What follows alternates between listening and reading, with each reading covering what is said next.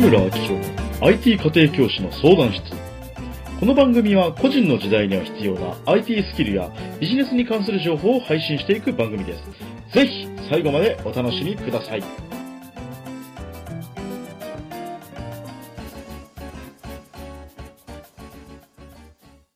自信のできるスキルがなくてコンテンツが作れません。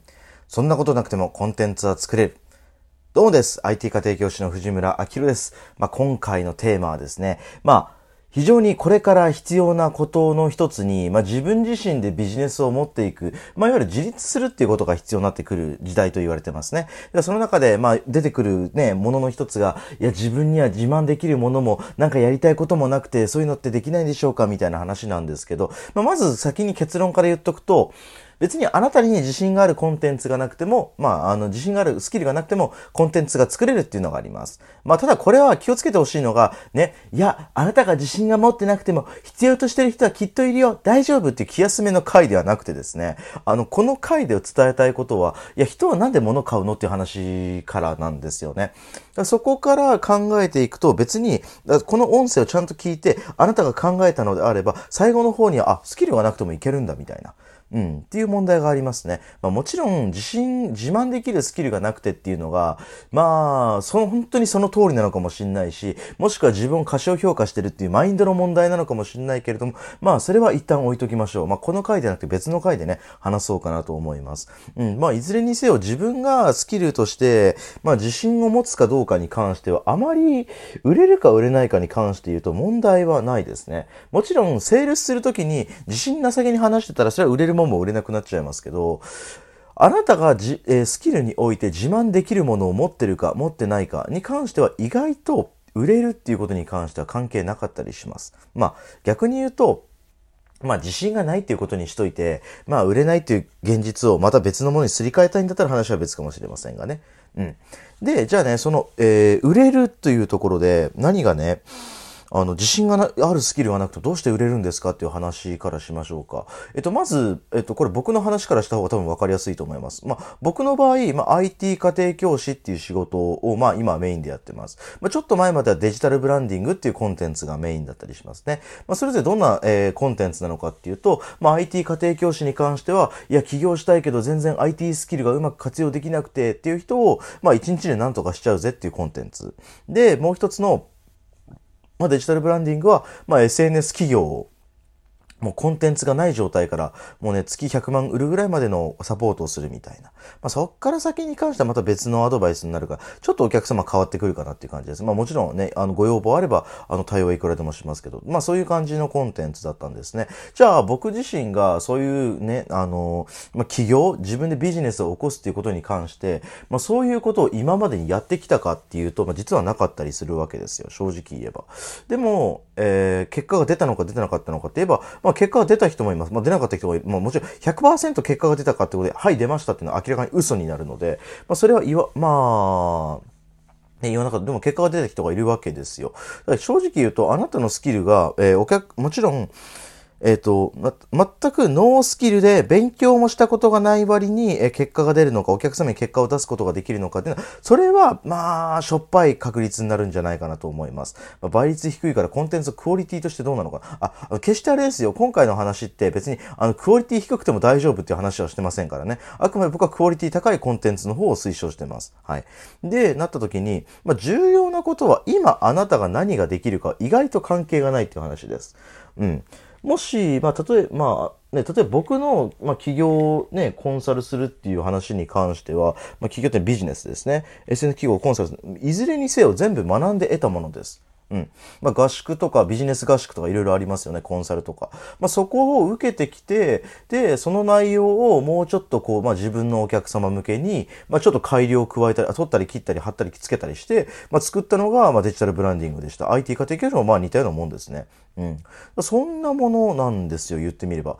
だから結局の話、あなたが、まあ、自信があるスキルが今なかったとしても、まあ、自分のコンテンツ、まあ、いわゆるコンセプトって言ったりするんですけど、まあ、コンセプトとかをきちんとわかりやすくすれば、あとはそこからそこまで到達する道のりをあなたが描けるかどうかが大事になってくるんですよね。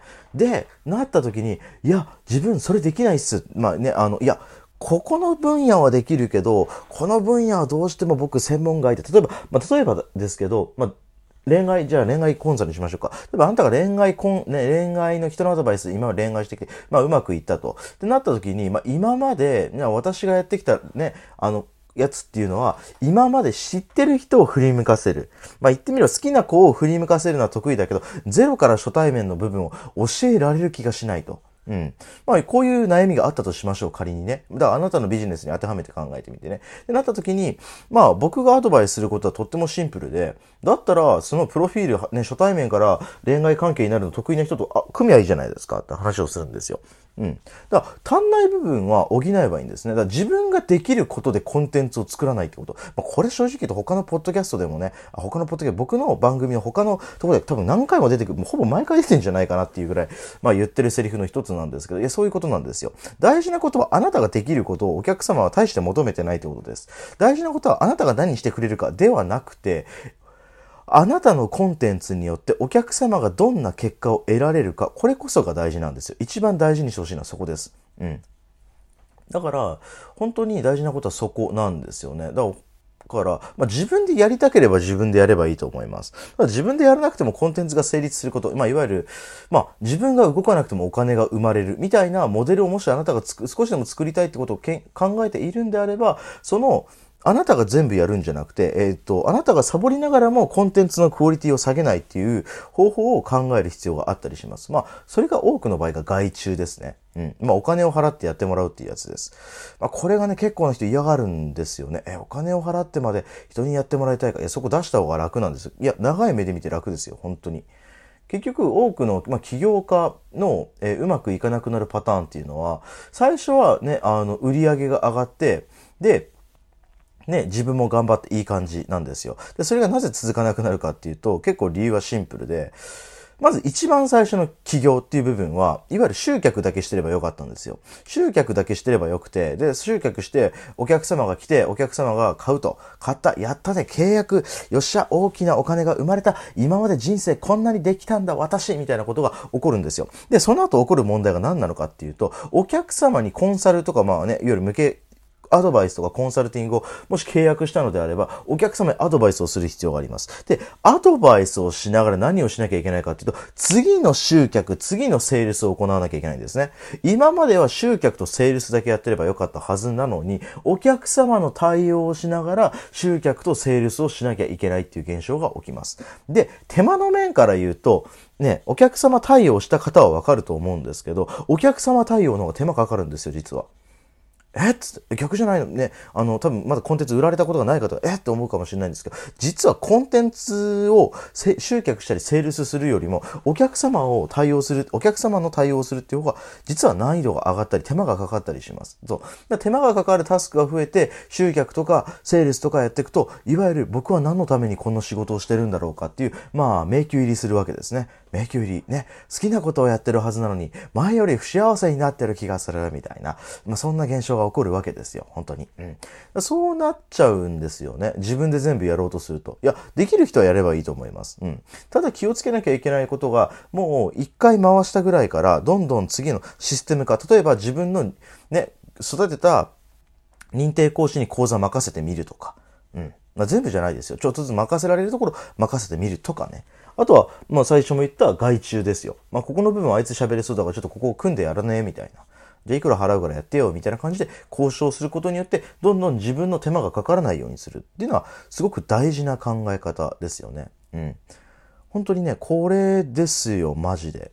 うん。だから、そこを度外視して自分が全部やらなきゃでコンテンツ作るから、まあ大変になりますね。ただもちろん人とコラボするときも考えなきゃいけないことが、あの、責任範囲をどうするかっていうことですね。うん、その一方で。責任範囲。要は、ここからここは私、ここからここはあなたっていう線引きをしっかりすること。そして、あと大事にしてほしいのが、どれぐらいでお金を分け分けするかとか、ね、大体トラブル起こるのが、まあ2パターンで、えっ、と、まず一つは、まあ金の分け分けがうまくいかなかった場合、いや、俺頑張ってもっとよこせよみたいな、いや、お前それしかやってねえじゃねえかっていうところ、あの、問題が起きてから対処しようとすると大変ですね。まあこれはもう売れる前から絶対に、あの、もうなので僕、お互いに契約書交わした方がいいと思いますよ。うん。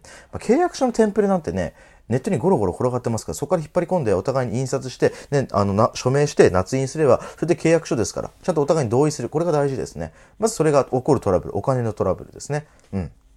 報酬どう分けるかっていうトラブル。で、もう一つ起こるトラブルっていうのは何なのかっていうと、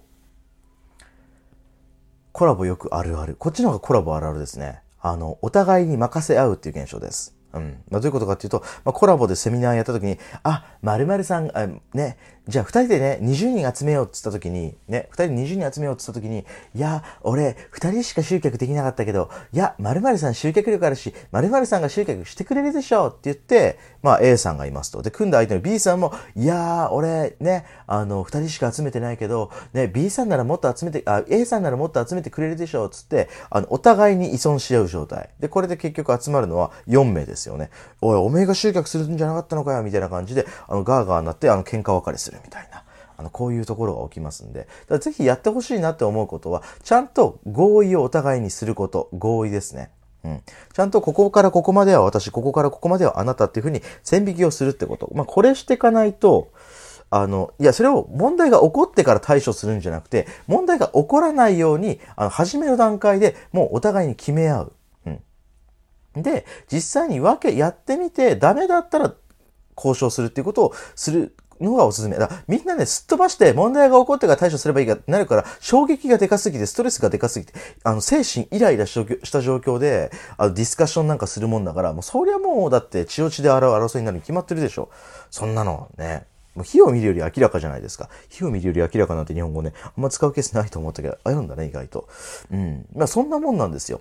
うん。だから、トラブルを起こさないようにどうするかって、最初の時点でどれだけ決められるかっていうのがとても大事なことです。うん。トラブルが起こってから対処するっていうのはあまり良くないですね。うん。だそこを押さえていただくのがいいんじゃないかなって思います。はい。まあ、そんな感じかな。そんな感じですね。だからまず押さえてほしいなって本当にシンプルに思うことは、ね、自分ができることでコンテンツを作るなと。うん。あなたが今何できるか何できないかは、えコンテンツ作る上で大して大事ではないと。うん。あなたがもし悩む人がいるんだったら、じゃあその人、ね、それを解決できる人に、まあ、紹介するだっていいし、まあ、その人たちと一緒に一緒にコンテンツを作るでもいいです。だそういうふうに、まあ、柔軟になっていく。うん。大事なことは、あなたが何できるかではなくて、目の前のお客様の問題を解決できるか、こっちです。はい。そこに問題、そこにフォーカスをどれだけできるかっていうのが、やっぱりこれから先特に大事になってくるんじゃないですかね。うん。なので、あなたが何できるかはあまり関係がないということですね。はい。ぜひね、あの、あなたが何できるかではなくて、世の中のお客様はどんなこと悩んでるんだろうってことを考えてね、欲しいなって思います。はい。うん。まあ、こんな感じですね。まあ、今日話したいことバーッと話したんですけど、まあ、そんな感じでね、ぜひ、あの、困ったことなんかあったらね、ぜひ、えー、LINE かなんかで質問、LINE でね、質問していただければなと思います。うん。まあ、最近何度かね、LINE 登録してくれた方にプレゼントなんてのも考えてるのもね、この音声もとうとう30回まで来ましたからね。いやー、頑張るもんですね。うん。まあ、こんな感じ毎日続けていこうかなと思います。今日は毎日なのかな。まあ、続けていこうと思いますので、ぜひね、あのー、ね、この内容役に立つなと、この内容はね、役に立つなと思う友達にね、ぜひシェアしてあげてください。はい。まあ、そんな感じでまた次回もお会いできればなと思います。それではまた次回もお会いしましょう。アディオス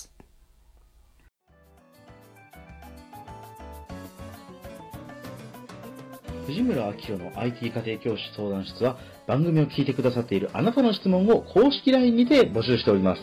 LINE の ID 検索で、アットマーク、fuji 数字の10で検索してください。アットマーク、fuji 数字の10です。アットマークをお忘れなく。アットマーク、fuji10 ですよ。あなたの質問やご意見もお待ちしております。ではまた次回お会いしましょう。